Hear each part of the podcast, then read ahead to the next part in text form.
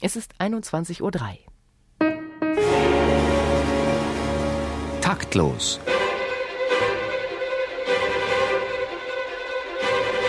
Das Musikmagazin von BR Klassik und der neuen Musikzeitung.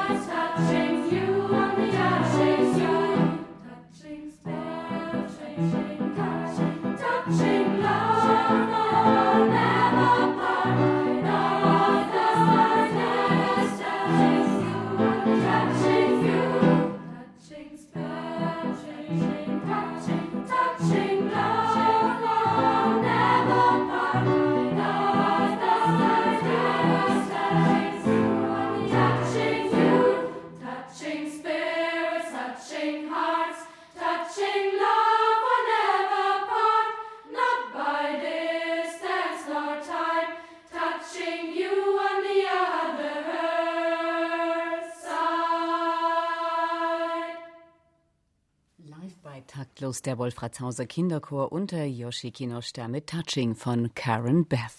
Singen ist das Fundament zur Musik in allen Dingen. Drum präge man das Singen jungen Menschen fleißig ein. Meinte schon Telemann. Und Goethe versicherte seinerzeit. Bei uns ist das Singen die erste Stufe der Bildung. Und heute? Welchen Stellenwert hat das Singen noch? Spielt es noch eine Rolle in der Erziehung unserer Kinder? Singen ist menschlich, behaupten wir, Taktlos Ausgabe 146 und begrüßen dazu ganz herzlich erstens den Chor und zweitens natürlich uns, die Gäste, ich bin Theo Geißler. Und mein Name ist Marlene Reichert. Unsere Gäste beschäftigen sich beruflich wie privat mit dem Singen, so etwa Robert Göstl. Er hat Kirchenmusik studiert, als Chorleiter bei den Regensburger Domspatzen gearbeitet. Nach einem Lehrauftrag an der Hochschule für Musik in Würzburg ist er 2008 zum Professor für Kinderchorleitung und Singen mit Kindern an die Hochschule für Musik und Tanz in Köln berufen worden. Außerdem hat er diverse Bücher über Gesangspädagogik geschrieben. Er leitet im Singkreis seiner Heimat Gemeinde Deuerling drei Chöre und seit heuer außerdem noch den Deutschen Jugendkammerchor. Guten Abend, Herr Göstl. Guten Abend. Wie sind Sie dazu gekommen, sich derart mit dem Chorgesang und der Kinderarbeit zu beschäftigen? Mit dem Chorgesang durch meine Eltern. Mein Vater hat vor über 40 Jahren diesen besagten Singkreis Deuerling in dem kleinen Ort, an den es ihn als Grundschullehrer verschlagen hat, gegründet und hat dort eine Chorarbeit aufgebaut. Und äh, irgendwann, ich glaube, ich war im zarten Alter von 16 Jahren, hat er mich dann beauftragt, mit den, man höre und staune, zu vielen Kindern, die in dem Erwachsenenchor damals waren, eine separate Gruppe aufzumachen. Ich war in einem Alter, wo man das damals noch tat, was der Vater sagte. Ich bin zu einem Kurs gefahren des Bayerischen Sängerbunds und habe losgelegt und seitdem die Finger nicht mehr davon lassen können. Sie haben beim Vater mitgesungen, nehme ich an. Jawohl, und zwar nicht Sopran, denn ich wollte ein Mann werden und habe alt gesungen. Was hat Ihnen das Singen im Kinderchor gebracht? Ich habe nicht bei meinem Vater im Kinderchor gesungen, sondern das war damals noch so, dass es eigentlich keine eigene Kinderchorstruktur gab, sondern den einen Chor am Dorf. Richtig, Sie haben ja den Kinderchor dann erst Ganz sozusagen genau. aufgebaut. Richtig. Mhm. Was wollten Sie früher vermitteln, beziehungsweise wollten Sie früher schon was vermitteln mit 16 und wie hat sich das bis heute gewandelt? Mit 16 Jahren wollte ich vor allem richtige Töne vermitteln und über die Jahre ist das ein oder andere dazugekommen. Mittlerweile ist mit Sicherheit äh, ganz stark im Zentrum dass man über das Singen den jungen Leuten natürlich auch eine Persönlichkeitsbildung mitgeben kann. Und ich denke, dass äh, in diesen 40 Jahren, die ich jetzt auf dem Buckel habe, auf jeden Fall die Tendenz, äh, dass die Leute immer größeren Strapazen ausgesetzt sind, immer stärker geworden ist und dass man jungen Leuten heute vor allem über das Singen auch Stabilität und Heimat geben kann. Mit Eva Maria Azeroth haben wir eine in der Wolle gefärbte Chorleiterin zu Gast. Sie ist Lehrerin am Reuchlin-Gymnasium in Ingolstadt, leitet eine ganze Menge Chöre, Schulchöre, den Kinderchor Ingolstädter Nachtigallen und den Jugendkammerchor Ingolstadt, den Kammerchor in Canto Chorale. Frau Azeroth ist seit Herbst 2004 Landesbeauftragte für die Schulchöre in Bayern. Da planen sie, glaube ich, Fortbildungen und so weiter. Und Sie haben selber viel im Chor gesungen, unter anderem im Via Nova Chor. War das sozusagen Ihre chorische Erleuchtung?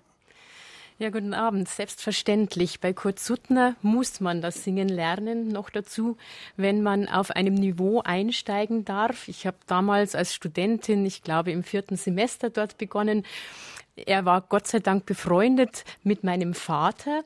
Und äh, bei einer Hochzeit hat sich ein Gespräch ergeben. Ich studiere Musik und er sagt, na, magst nicht zum Singen kommen? Wir könnten gerade Soprane brauchen. So bin ich ganz unverhofft zu diesem wahnsinnigen Chor gekommen, wo ich mich nie getraut hätte, hinzugehen, um vorzusingen und habe dort eine Menge gelernt. Das war ja während meiner Studienzeit. Ich war dann gleichzeitig auch im Madrigalchor der Münchner Musikhochschule äh, Professor Max Frei. Und beide waren eigentlich so diejenigen, die mich, ich denke mal, ein Leben lang in Sachen Chor geprägt haben.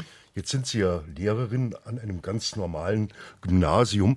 Was für Erfahrungen machen Sie denn mit Schülern, die jetzt noch nicht so sehr choraffin sind, also mit ihren ganz normalen Musikkindern? Das ist natürlich ein Unterschied in den Klassen oder dann eben auch im Schulchor, wo die Kinder ja hingehen, weil sie das als Wahlfach belegen. Da ist interessanterweise der Rand drauf immer noch sehr groß. Das freut uns natürlich auch. Und äh, dort ist es so, dass ich letztendlich nicht anders arbeite als mit den Leuten im Jugendkammerchor, wo das Niveau doch schon etwas höher liegt, oder dann sogar auch bei Incanto Chorale. Interessanterweise ist ein ehemaliger äh, Mitstreiter aus dem Jugendkammerchor jetzt selbst bei uns Kollege und der sagt immer, das kenne ich doch alles von dir. Das ist doch das Gleiche, wie wir das immer gemacht haben. Und ich denke auch, man muss dieses Niveau setzen und muss es dann auch bei Leuten zunächst mal ansetzen, die noch nicht so viel Ahnung mitbringen und die einfach erstmal gefördert werden müssen, damit es eben am Schluss dann zu einem positiven und ja, entsprechenden Ergebnis kommt. Sie konfigurieren ja Fortbildungsmaßnahmen für Ihre Kollegen. Wo hapert es denn bei denen am meisten? Wo brauchen die Nachschulung? Ich bin ja äh, ob dieses Amtes der Landesbeauftragten für die bayerischen Schulchöre beauftragt, für äh, Kolleginnen und Kollegen sämtlicher Schularten in ganz Bayern Fortbildungen zu organisieren. Das ist eine große Aufgabe, es macht aber sehr, sehr viel Spaß, weil wir im Grunde den Kollegen entgegenkommen an den Stellen, wo sie eben auch ähm, Fortbildungen sich wünschen. Das ist schon sehr eben in der Literatur, also sie wollen neue Lieder kennenlernen, neue Stücke, die sie mit ihren Kindern in der Schule musizieren können. Sie haben aber auch einen großen Bedarf, äh, zum Beispiel in Sachen Stimmbildung. Und da kommt es dann auch sehr auf die Schulart an. Natürlich haben äh, Lehrer am Gymnasium meistens eine Hochschulausbildung hinter sich oft auch mal an der Realschule, aber schon in der Grundschule ist ja äh, aufgrund der Prüfungsordnungen schon seit vielen Jahren äh, gerade die Musik nicht mehr so im Zentrum. Immerhin hat man vor sechs Jahren es geschafft, die Musik auch für die, die Drittelfach Musik haben, wieder zu besetzen, dass die wenigstens zwei Semester in Bayern wieder eine Ausbildung kriegen, auch für in musikalischen Fragen. Wie viel Prozent der Grundschullehrer kommen denn überhaupt noch mit Musik in Berührung? Haben Sie da so eine grobe Zahl? Habe ich leider nicht. Ich denke aber, dass es ungefähr die Hälfte ist. Denn es ist so, dass äh, ja einstweilen in der Grundschule ist es auch üblich, die äh, Fachlehrer aus zum Beispiel aus der Musikschule einzuladen, dann diesen Unterricht dann zu halten, weil sich eben etliche Grundschullehrer nicht mehr in der Lage sehen, zum Beispiel Musik oder Werken oder Sport oder sowas zu erteilen. Und das ist ein wichtiger Ansatzpunkt, auch jetzt natürlich bei unseren Fortbildungen. Erst heute waren wir wieder in Würzburg und haben Multiplikatoren ausgebildet für ein ganz neues Projekt des äh, Bayerischen Kultusministeriums, nämlich in allen ersten Klassen der bayerischen Grundschulen einen Liederkalender, die sogenannte Singlog, rauszugeben, das an die Schulen zu bringen. Das läuft gerade. So hat also jetzt jede Grundschule einen solchen Kalender gekriegt für jede erste Klasse. Und hier sollen jetzt eben die Multiplikatoren entsprechende ja, Handreichungen weitergeben an ihre Kolleginnen und Kollegen, dass die das eben verbreiten und mit ihren Kindern dann diese Lieder auch singen. Na, da bin ich ja mal gespannt, was dabei rauskommt. Mein Sohn hat nämlich gerade angefangen, in Schule gehen. Aber das Beste.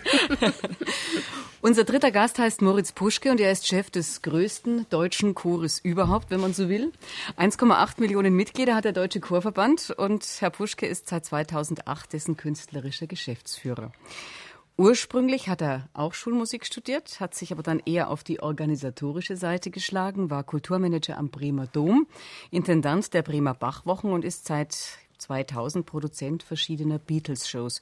Schönen guten Abend, Herr Puschke. Guten Abend. Singen Sie noch?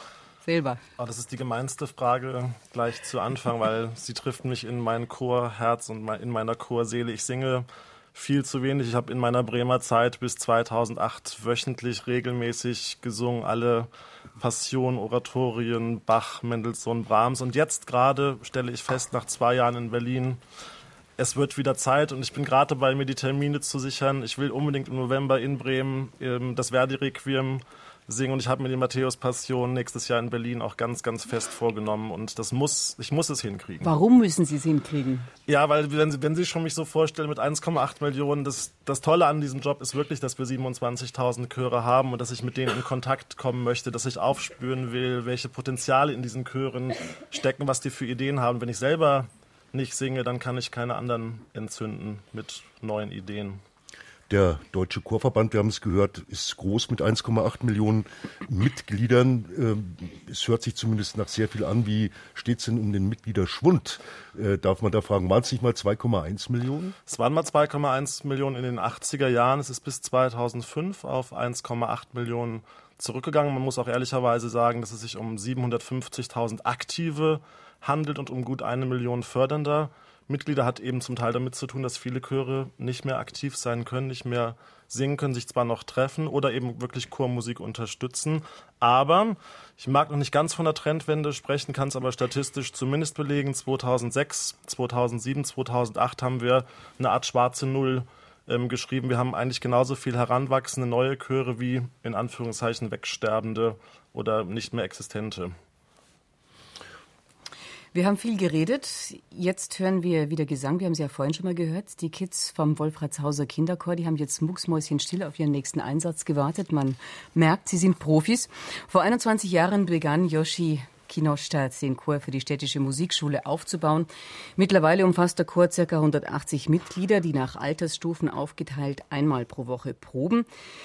Herr Kinoschta setzt bei seiner Arbeit nicht auf Auslese, alle dürfen mitmachen, sondern auf intensive Stimmbildung und der Erfolg gibt ihm recht. Der Wolfratshauser Kinderchor ist mit vielen Preisen ausgezeichnet worden und hat durch zahlreiche Konzerte im In- und Ausland sowie CD- und Rundfunkaufnahmen einen ausgezeichneten Ruf auch über die Grenzen Bayerns hinaus erworben. Und wir hören die Jungs und Mädels jetzt mit Filmmusik eines japanischen Animationsfilms mit Mononoke Hime von Yo Hisaishi.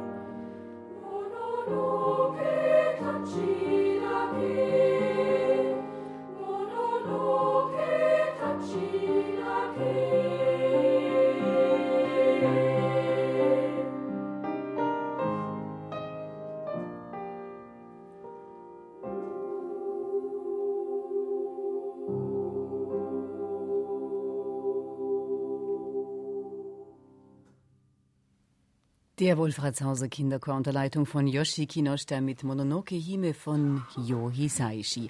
Am Klavier Hisai Nagakura. Ja, aber taktlos wie wir sind, vergessen wir jetzt erstmal all das schöne Gehörte und bringen Unerhörtes zu Gehör. Unser stets heiserer Stimmbildner Dr. Martin Hufner hält zumindest all die bisher positiv angeführten Statements für einen ausgemachten Schmarren.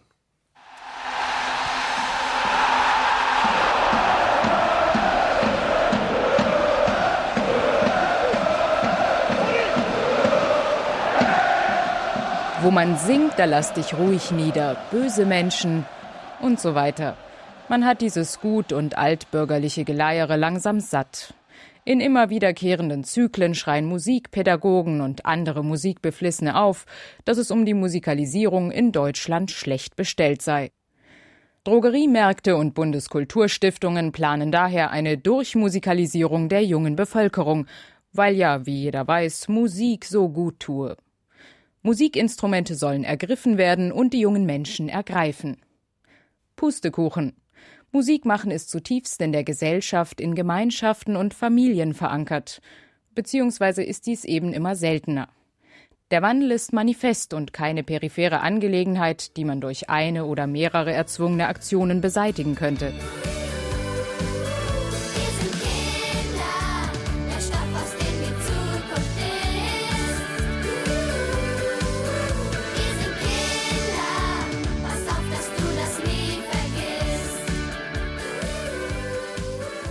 Verordnete Musik tut nicht gut, sie tut weh.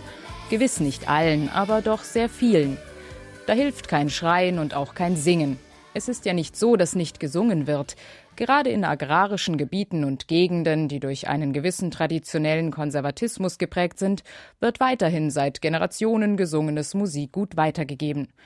Man muss sich aber zugleich fragen, warum dies in urbanen Gegenden nicht mehr der Fall ist – dort stattdessen Schlachtgesänge in Fußballstadien oder von der Kulturindustrie eingesetzte Singsangwettbewerbe boomen, während den Gesangsvereinen die Puste ausgeht. So etwas passiert ja nicht von ungefähr.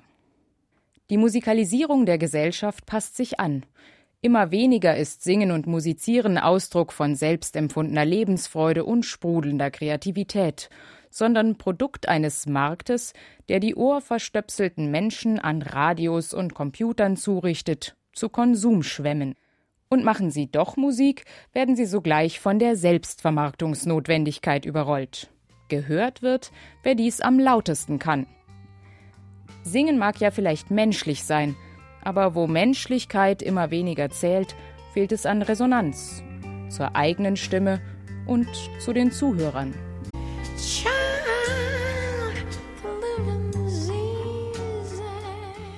Singen ist menschlich, behaupten wir Taktlosen heute. Zu Gast haben wir Chorprofessor Robert Göstl, die Landesbeauftragte für die Schulchöre in Bayern Eva Maria Azeroth und den Geschäftsführer des Deutschen Chorverbandes Moritz Puschke.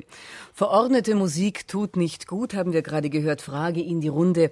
Sind Sie nicht alle eigentlich professionelle Singverordner? Wer fängt an? Niemand will.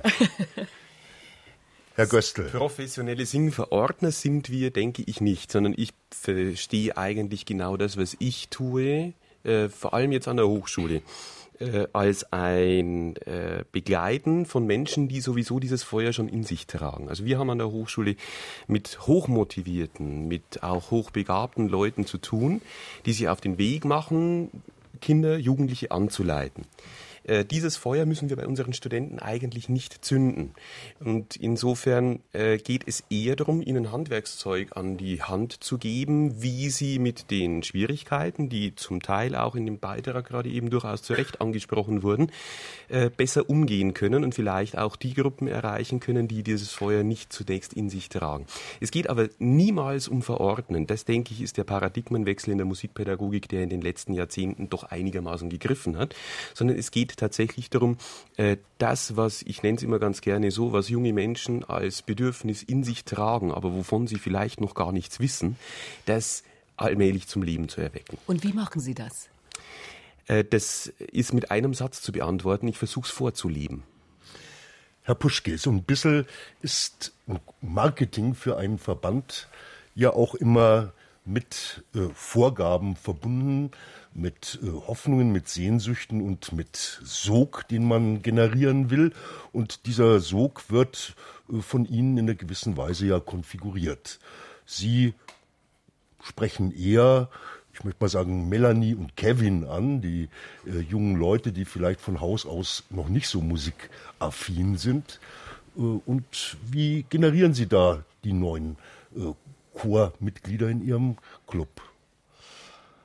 Also eine Antwort gibt es auch darauf nicht. Ich habe ja vorhin schon gesagt, einerseits habe ich festgestellt, ich mache das ja auch erst seit dem 1. Januar 2008, dass es neue Chorgründungen gibt, vermehrt von Kinder- und Jugendchören, die ja, die, die, die Lust haben, ähm, ähm, ja, ähm, sich auch fachlich der ganzen Sache zu stellen, die sehr ernsthaft an die Arbeit rangehen. Da müssen wir Plattformen dafür schaffen. Wir müssen Chorleiter weiterbilden, damit möglichst viele gute neue Chöre gegründet werden. Das ist der zweite Schritt eigentlich. Der erste kommt vorher, denn der fängt an mit dem Kindergarten. Wir gehen in die Kindergärten rein, egal ob Kevin oder Melanie oder ob Migration oder bürgerlicher Hintergrund. Wir haben vor zehn Jahren angefangen zu sagen, wir müssen von unten loslegen, ohne Marketing-Effekte, sondern wirklich zu den Bedürftigen gehen und haben ein Kindergarten-Single-Konzept namens Felix entwickelt, was über zehn Jahre über die m, mm, Unterstützung in unseren 30 Landesverbänden und 350 Kreischorverbänden, die wir haben, sehr erfolgreich geworden ist. Wir haben mittlerweile viereinhalbtausend Kindergärten bundesweit,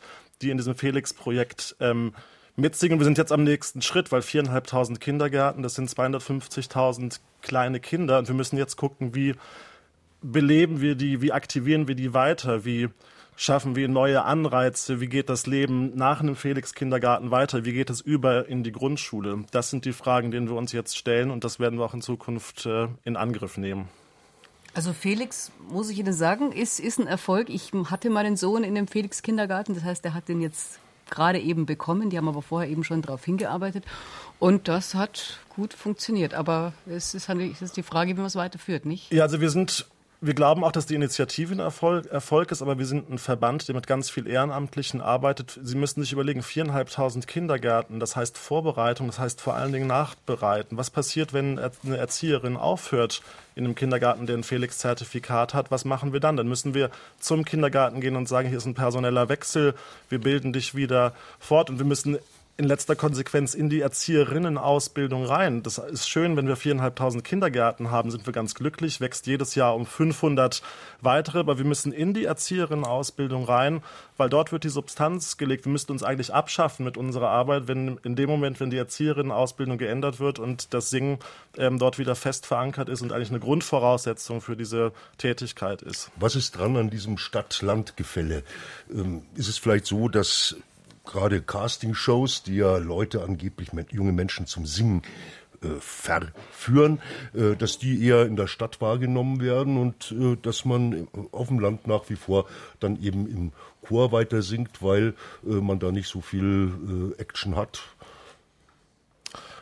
kann ich statistisch keine Auskunft dazu geben. Ich weiß von, von anderen Verbänden, Gesangspädagogen und so weiter, dass immer nach diesen Castingshow direkt am Montag die Nachfrage nach Solo-Gesangsunterricht äh, unheimlich steigt. Was das Kindergartenprojekt angeht, den Felix, da ist es, gibt es eigentlich keinen Unterschied zwischen äh, Land und Stadt. Da gibt es nur einen Unterschied, dass im Osten es viel weniger Felix-Kindergärten gibt. Das hat damit zu tun, dass dort noch wahnsinnig viele alte DDR-Erzieherinnen arbeiten, die diese Grundmusikalisierung ähm, einfach mit genommen haben und die auch weitergeben. Das wird sich dabei in 10, 15 Jahren dann auch ähm, sicherlich ändern. Frau Azeroth, wie ist es bei Ihnen in der Schule, wenn so eine DSDS-Staffel durch ist, ist dann die Motivation zu singen bei den jungen Menschen stärker ja, selbstverständlich wird das wahrgenommen von den Jugendlichen und ich glaube auch nicht nur in der Stadt, sondern auch besonders am Land. Und äh, es ist ja so, dass jeder heute Zugriff hat auf alles und ich habe dann schon öfters Schüler, die sagen, ich fahre da jetzt nach München und gehe da zu diesem DSDS vorsingen, ja, und können Sie mich da noch ein bisschen unterstützen? Das kommt natürlich vermehrt vor, so dass es sogar mir auffällt, wo ich in dieser Richtung nicht vorgeprägt bin. Ähm, Insgesamt ist zu sagen, immerhin wird erreicht, dass die Jugendlichen sich bemühen, ihre Stimme irgendwie zu schulen, eventuell auch Unterricht zu nehmen, obwohl die manchmal mit ganz gräuslichen Voraussetzungen kommen. Aber immerhin das bewirkt, dass, dass die Jugendlichen ehrgeizig werden, ihre Stimme zum Einsatz zu bringen, zum Klingen zu bringen. Eigentlich müssten wir uns das wünschen.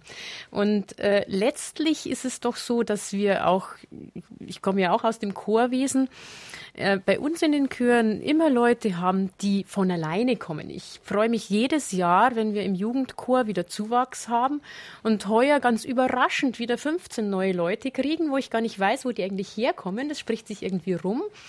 Und dann muss man mit denen wieder zu arbeiten beginnen. Und die haben ein Feuer in sich. Ich möchte das Wort von äh, Robert Göstl hier aufnehmen. Das ist ganz äh, toll, wenn die dann eben halt auch singen lernen wollen und vor allem sich auch an Stücke ranwagen, die man den Jugendlichen gar nicht zutrauen würde. Was also, singen Sie mit denen? Ja, wir machen im Jugendkammerchor sehr viel Klassik. Also da ist Rheinberger dabei, da ist Sanson dabei, da ist natürlich Rachmaninow dabei, das sind moderne Komponisten dabei, wie Mio. Selbstverständlich gibt es dann zwischendrin auch auch mal äh, Spirituals und solche Dinge. Also es ist ganz gemischt, aber es ist ein, ja, ein hoher Anspruch. Merken Sie Präferenzen? Immer die Sachen, die den Kindern äh, ans Herz gehen. Das sind die Präferenzen. Wenn es schwierig wird, dann, naja, gut, das hört man dann auch. Bleiben wir noch einen Moment in der Schule und hören einen Chor, den Sie leiten. Ich glaube, es handelt sich um einen Chor der zweiten bis vierten Klassen. Genau. See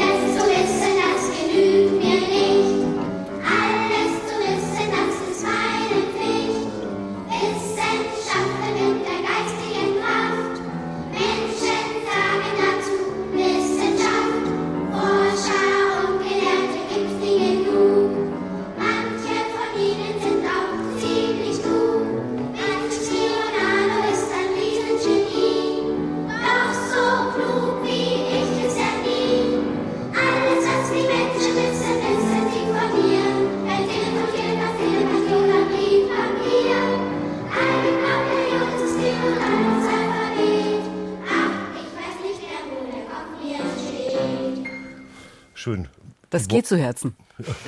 Ein Wort zu dem Stück und zu äh, der Klassenstufe, wo Sie das erarbeitet also, haben. Das waren gerade die Ingolstädter Nachtigallen. Das ist ein Projekt, das ich neben meiner schulischen Tätigkeit äh, ja sozusagen ehrenamtlich betreue. Und das ist ein Kinderchor, den es seit fast 20 Jahren gibt. Es ist aufgeteilt in mehrere äh, Altersgruppen auch.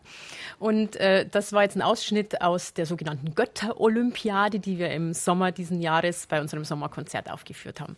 Bleiben wir noch, noch einen Moment beim Gymnasium. Im Moment es ist ja so, dass äh, das G8 den ganzen äh, Leistungsdruck, der in einem Gymnasium vorkommen kann, noch mal verstärkt hat. Spüren Sie das bei Ihrer Chorarbeit? Ja, ansatzweise. Wir haben bei uns an der Schule großes Glück. Wir sind ein humanistisches, neusprachliches Gymnasium. Und dort sind doch noch etliche Kinder zu finden, die von zu Hause her eine musikalische Prägung mitbringen. Immerhin, und das ist erstaunlich, haben sich auch heuer für den Mittelstufenchor, das ist also siebte bis zehnte Klasse, wieder annähernd 80 Kinder angemeldet.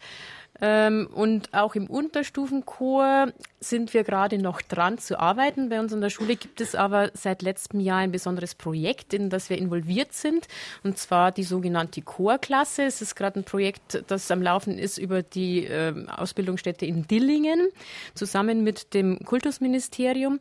Und es werden jetzt gerade äh, in dieser Testphase, die zwei Jahre dauert, 25 Schulen in ganz Bayern hier eben auch ein bisschen evaluiert.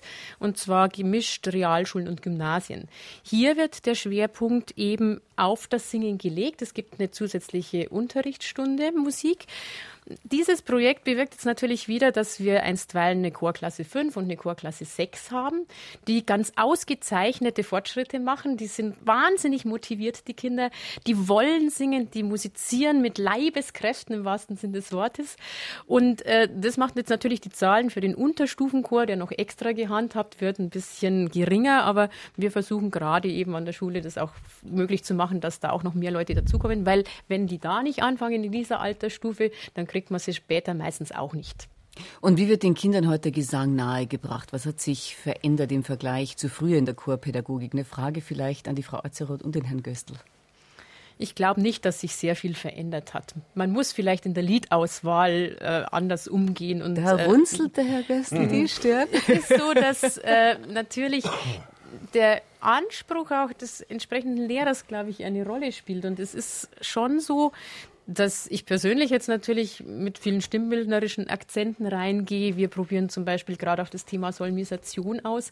Das sind schon besondere Ansprüche, die auch den, an den Kollegen... glaube ich, müssen wir erklären. Ja, das ist was, wenn ich quasi die Töne C, D, E, F, G, A, H, C auf Tonarten bezogen mit Do, Re, Mi, Fa, Sol, La, Ti, Do besetze und dadurch eigentlich schneller zu Erfolgen im Blattsingen komme. Mhm. Der Göstler hat, wie gesagt, die Stirn gerunzelt. Vielleicht tut sich ja doch ein bisschen was im Bereich der Chorpädagogik. Also es tut sich mit Sicherheit sehr, sehr vieles. Und was ganz spannend ist an meinem Job, da auch den Überblick zu behalten über die vielen verschiedenen Dinge, die sich tun, ist, dass es sehr unterschiedliche Tendenzen gibt. Äh, mir ist jetzt gerade spontan, als ich dann schmunzeln musste, bei dem Bild früher, wie wurde früher Singen vermittelt, die Feuerzangenbowle eingefallen. Und diese herrliche Szene, als Heinz Rühmann sich durch Falschsingen aus dem Chor katapultiert, um sich mit seiner Freundin treffen zu können. Das ist eine Chorpädagogik, die ähm, auch heute zum Teil durchaus noch gepflegt wird, also die große Strenge, die große Ernsthaftigkeit. Äh, und es gibt aber natürlich ganz, ganz andere Tendenzen. Äh, man schaut über den Tellerrand raus, man versucht aus anderen Ländern Dinge aufzugreifen, man versucht eben auch äh, stimmbildnerisch bei den Kleinen spielerischer mit den Dingen umzugehen, als man das früher getan hat. Von daher tut sich vieles. Ob alles, was sich tut, gut ist, ist eine zweite Frage. Herr Puschke, wie mischt sich so ein großer Chorverband wie der Ihre in die Qualifizierung von Chorpädagogik ein?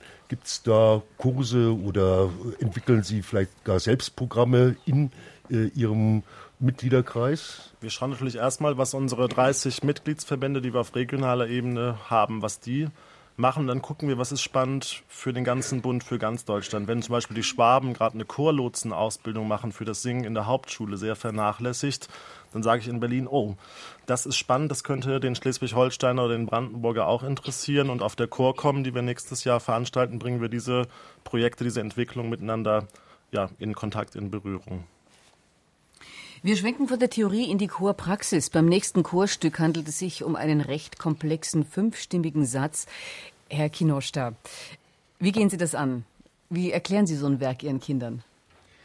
Also bei dem Stück, was wir jetzt, jetzt als nächstes singen oder die Kinder singen werden, da ging das relativ leicht, weil irgendwie dieses Stück so gut komponiert ist, dass es in die Ohren sehr schnell reingegangen ist.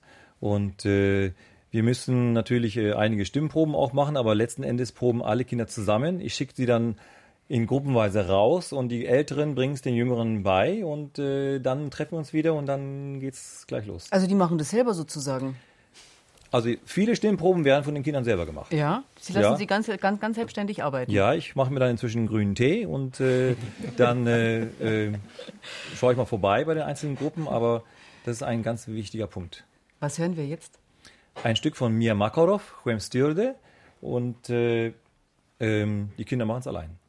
Sie können jetzt eigentlich rausgehen. Ich respektive rausgehen. sich hier auf dem Stuhl ja. setzen und dann, genau. las, dann, lassen wir die jetzt machen und danach gibt es dann die Meldungen aus der Welt des Wahren, Schönen und Guten mit Bettina von Webski.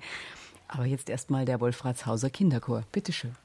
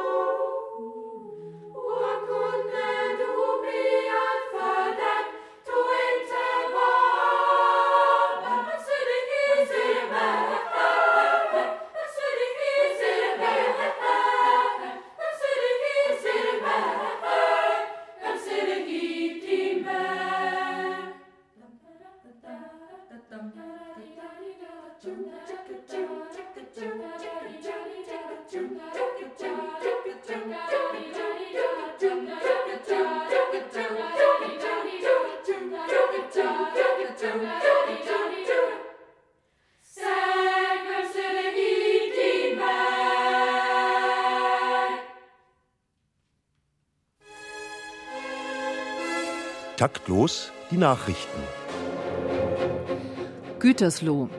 Musik ist nicht nur Menschen, sondern auch hochgradig umweltprägend. Dies belegt die zentrale Wirkungsforschung der Bertelsmann Stiftung anhand der Musik von Arnold Schönberg, Wolfgang Riem und Modern Talking. So zeitigt die Musik Schönbergs insbesondere positive Wirkungen bei Klapperschlangen und Männern im Bierzelt wohingegen Riems Streichquartette, vor allem pränatal eingesetzt, bei Glühwürmchen deren spätere Leuchtkraft stärken.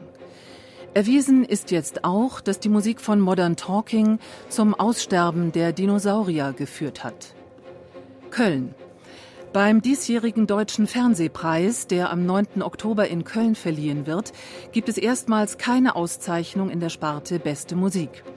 Die lautstarken Proteste der GEMA und des Deutschen Komponistenverbandes konterte WDR-Intendantin und Preisstifterin Monika Piel kühl, das Fernsehen sieht heute anders aus als bei Gründung des Preises vor 20 Jahren. Damals war die Musik noch weitgehend handgestrickt, also von Menschen komponiert. Heute ist sie zu 99 Prozent computergeneriert. Sollen wir den Preis vielleicht an Apple verleihen? Bremen. Anlässlich der Feierlichkeiten zum 20. Jahrestag der deutschen Wiedervereinigung lobte Hans-Dietrich Genscher als einer der Architekten dieser Erfolgspolitik die Rolle der Musik im Rahmen des Integrationsprozesses. Ist es nicht beispielhaft, wie ehemalige DDR-Künstler, ich nenne Karat, Silly, die Pudis und Elmar Gunsch, nach Jahrzehnten sozialistischen Darbens in unserem freiheitlichen Rechtsstaat jetzt die Früchte ihrer Kreativität in Form angemessener Tantiemen genießen dürfen? Und ist es nicht wunderbar, dass wir die musikalisch einst verkarsteten Landschaften von Rostock bis Suhl gerade auch mit Hilfe unserer angloamerikanischen Bündnispartner in blühende Popwelten verzaubern konnten? Berlin. Inspiriert durch den Erfolg des Sounding D-Zuges der Bundeskulturstiftung plant der Deutsche Chorverband im kommenden Frühjahr eine weltumspannende Singaktion. Was die Handvoll neue Musikhanseln da vorgelegt haben, toppen wir easy, so Moritz Puschke, Verbandsgeschäftsführer. Wir transportieren mit ein paar hundert gecharterten Airbussen tausend unserer Mitgliedschöre in aller Herren Länder und singen dort Die Gedanken sind frei. Mal sehen, was passiert. Die Bedenken von Umweltschützern entkräftete Puschke mit dem Satz Singen bewegt. Zwei Chöre fliegen sogar zur ISS. Sie hören das Musikmagazin Taktlos live auf BR Klassik und bei uns geht's heute ums Singen. Mit dabei sind der Chorprofessor Robert Göstl, die Landesbeauftragte für die Schulchöre in Bayern Eva Maria Azeroth und der Geschäftsführer des Deutschen Chorverbandes Moritz Puschke. Die letzte Meldung Moritz Puschke hat ja einen gewissen Wahrheitsgehalt, denn am Wochenende jetzt liefert Ihre Chorjugend in Berlin ein Event. Worum geht's da? Ähm, das müsste eigentlich der Herr Göstl noch genauer erzählen, denn er ist ja als Dirigent ähm, mit dem Deutschen Jugendkammerchor vertreten. Singen bewegt das erste Mal 2005, eine bundesweite Aktion in vielen großen Städten, Kinder- und Jugendchöre auf öffentlichen Plätzen, die an einem bestimmten Datum jetzt am Vorabend der deutschen Einheit zeigen, wie sehr Singen innen drin im Menschen bewegt und auch andere ähm, Zuhörer. Und jetzt würde ich an Herrn Göstl, glaube ich, weitergeben. Und Singen bewegt ist in dem Zusammenhang jetzt auch nochmal anders zu verstehen und etwas weiter gefasst, weil wir zeigen wollen, vor allem auch mit den bundesweit dezentralen Veranstaltungen, dass Singen auch gesellschaftlich etwas bewegen kann.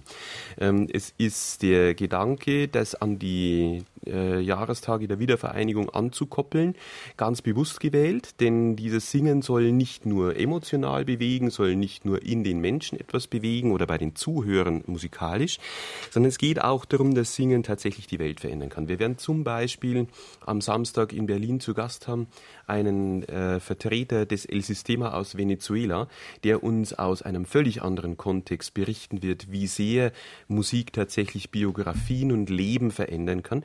Etwas, was bei uns vielleicht der entscheidende Knackpunkt ist und manche Bemühungen ins Leere laufen lässt, weil dort es ein Geschenk ist für jeden, musizieren zu dürfen und singen zu dürfen.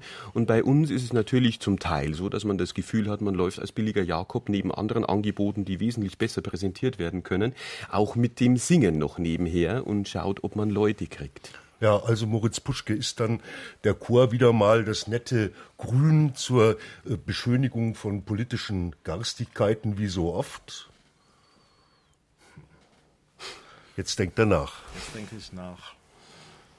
Nein, glaube ich nicht. Ich glaube wirklich, es geht darum, ähm, dass das Singen innen drin, dass, die, dass es die Menschen bewegt, dass es die Herzen bewegt, dass es zum Nachahmen führt und dass es eine neue Lust gibt, die man auch Lust, man hat einfach Lust, es zu zeigen, man hat Lust, ja, nicht mehr sich zu schämen dafür, dass man im Chor singt. Man hat einfach wieder Freude. Es ist ein Stück weit entideologisiert. Es ist irgendwie, und ohne große ewige Sonntagsreden und ohne große Debatten. Es ist, hängt in der Natur des Menschen. Es ist einfach wieder da, was jahrhundertelang natürlich war, das kommt jetzt wieder.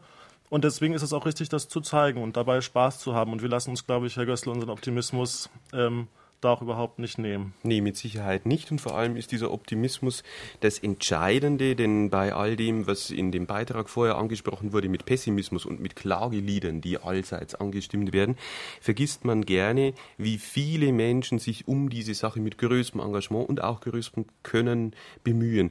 Ich hoffe, dass jetzt auch vielleicht zu Hause vorm Radiogerät die ein oder andere Grundschullehrerin sitzt, die eben morgen dann sagt, jawohl, gestern kam, ich bin gut, ich mache das gut ich gehe in die Klasse rein und ich singe zum Begrüßen am Morgen ein Lied. So muss es sein und diese Natürlichkeit und Selbstverständlichkeit, das ist eigentlich die beste Basis, die wir legen könnten, um eine neue Bewegung in Gang zu setzen. Was würden Sie sich dabei von der Kultur- und Bildungspolitik wünschen?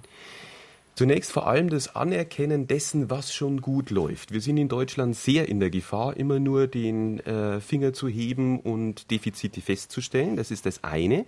Die Leute, die sich engagieren und die etwas tun, müssen entsprechend unterstützt werden. Das hat was mit Material zu tun. Das hat was mit entsprechendem Stundenausgleich zu tun für Leute, die zum Beispiel in der Schule diese Dinge tun. Das hat auch was mit Ehrenamt zu tun, dass das Ehrenamt unbedingt diese Anerkennung bekommen muss und nicht noch zusätzliche Hürden braucht, um dann endlich arbeiten zu dürfen.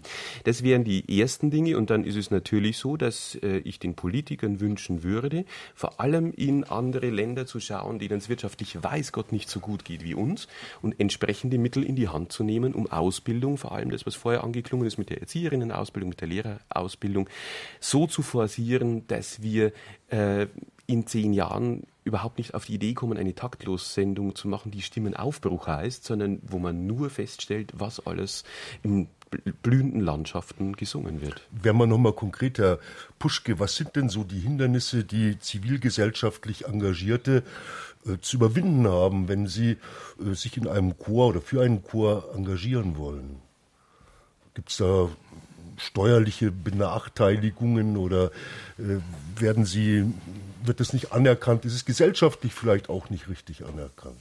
Also ich glaube, es ist einfach lange nicht nachgedacht worden in den Kulturministerien oder Bildungsministerien über auch Chorförderung. Wie fördert man Potenziale? Wir sind gerade in Berlin dabei, mit dem Senat auch kritisch zu überprüfen. Da gibt es 800.000 Euro im Jahr, die jedes Jahr für Laienchöre aufgebracht ähm, werden, aber wir stellen fest, es werden zum Teil Dinge gefördert. Es wird zum Beispiel danach gefördert, welches Konzerthaus man mietet, wie teuer das ist. Wird aber nicht nach Qualität geguckt. Es wird nicht nach Nachwuchsprogrammen geguckt, nicht nach der Identität der Chöre, was die für spannende Programme machen, welche Innovationen sie liefern. Ich glaube, wir müssen uns verabreden und neue Kriterien festsetzen und gucken, was entwickeln wir und was möchten wir gerne fördern in dieser bunten Chorrepublik.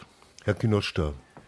Ja, ich wollte noch was sagen, und zwar ich finde, dass grundsätzlich in der Ausbildung und auch hier in, in äh, vielleicht in unserer Chorlandschaft, äh, ich finde, dass unsere Jugendlichen unterschätzt werden. Ja, ich glaube, dass die Jugendlichen bei uns heutzutage äh, wesentlich mehr in der Lage sind, Verantwortung zu übernehmen, initiativ zu sein und selber kreativ und gestaltend äh, mitzuwirken.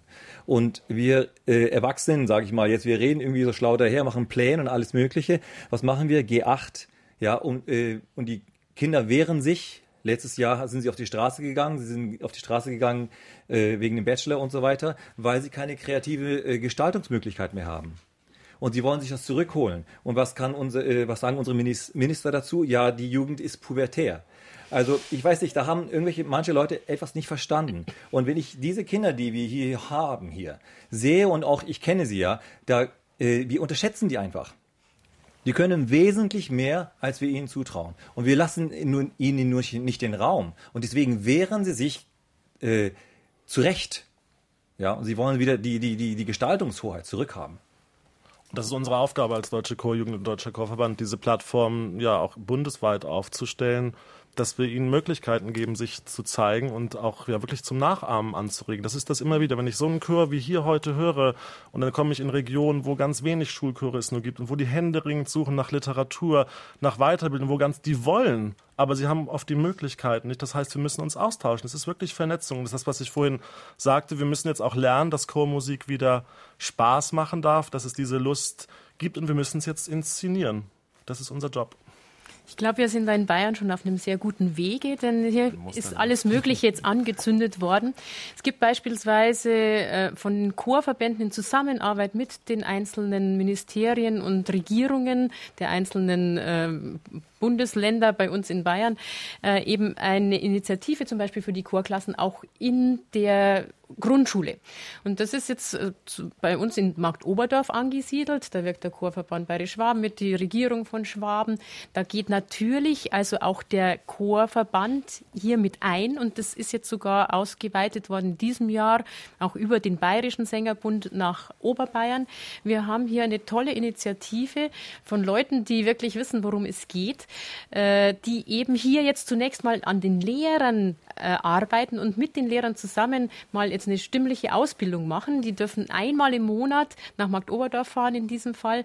Dort bekommen sie Unterricht im Singen, bekommen neues Liedmaterial an die Hand, werden ausgebildet, wie sie das eben am besten kindgerecht mit den Kindern äh, ja, vermitteln können. Und ich denke, dass hier ein ganz, ganz äh, wichtiger Punkt gesetzt ist. Es ist auch angekommen ist bei den Regierungen, bei den Ministerien. Ich stimme voll zu, dass eben die Jugend da angepackt werden muss. Und wenn wir als Lehrer das schaffen, hier äh, die Jugendlichen anzustecken und auch schon von klein auf spätestens ab der Grundschule, ja, da möchte ich das unterstützen mit der guten Ausbildung für die Erzieherinnen, dann glaube ich, äh, geht es gut weiter. Sollte es nicht eigentlich schon in der Familie anfangen und ist da nicht lange Jahre, vielleicht sogar Jahrzehnte eine Singtradition abgerissen, die jetzt erst wieder implementiert werden muss. Das ist natürlich ein Riesenproblem. Wir stehen jetzt eigentlich vor der Aufgabe, eine weitgehend avokal erzogene Generation allmählich wieder zum Singen zu kriegen. Und da spreche ich jetzt eigentlich von der lehrenden Generation, die äh, auf eine Jugend trifft, so wie wir es jetzt mehrfach schon gesagt haben, die durchaus eben Lust hätte zu singen und die mit ihren eigenen Komplexen, die sie mit sich herumträgt, wahrscheinlich weit hinter den Kindern und Jugendlichen zurück ist, die völlig natürlich mit dieser Sache umgehen würden.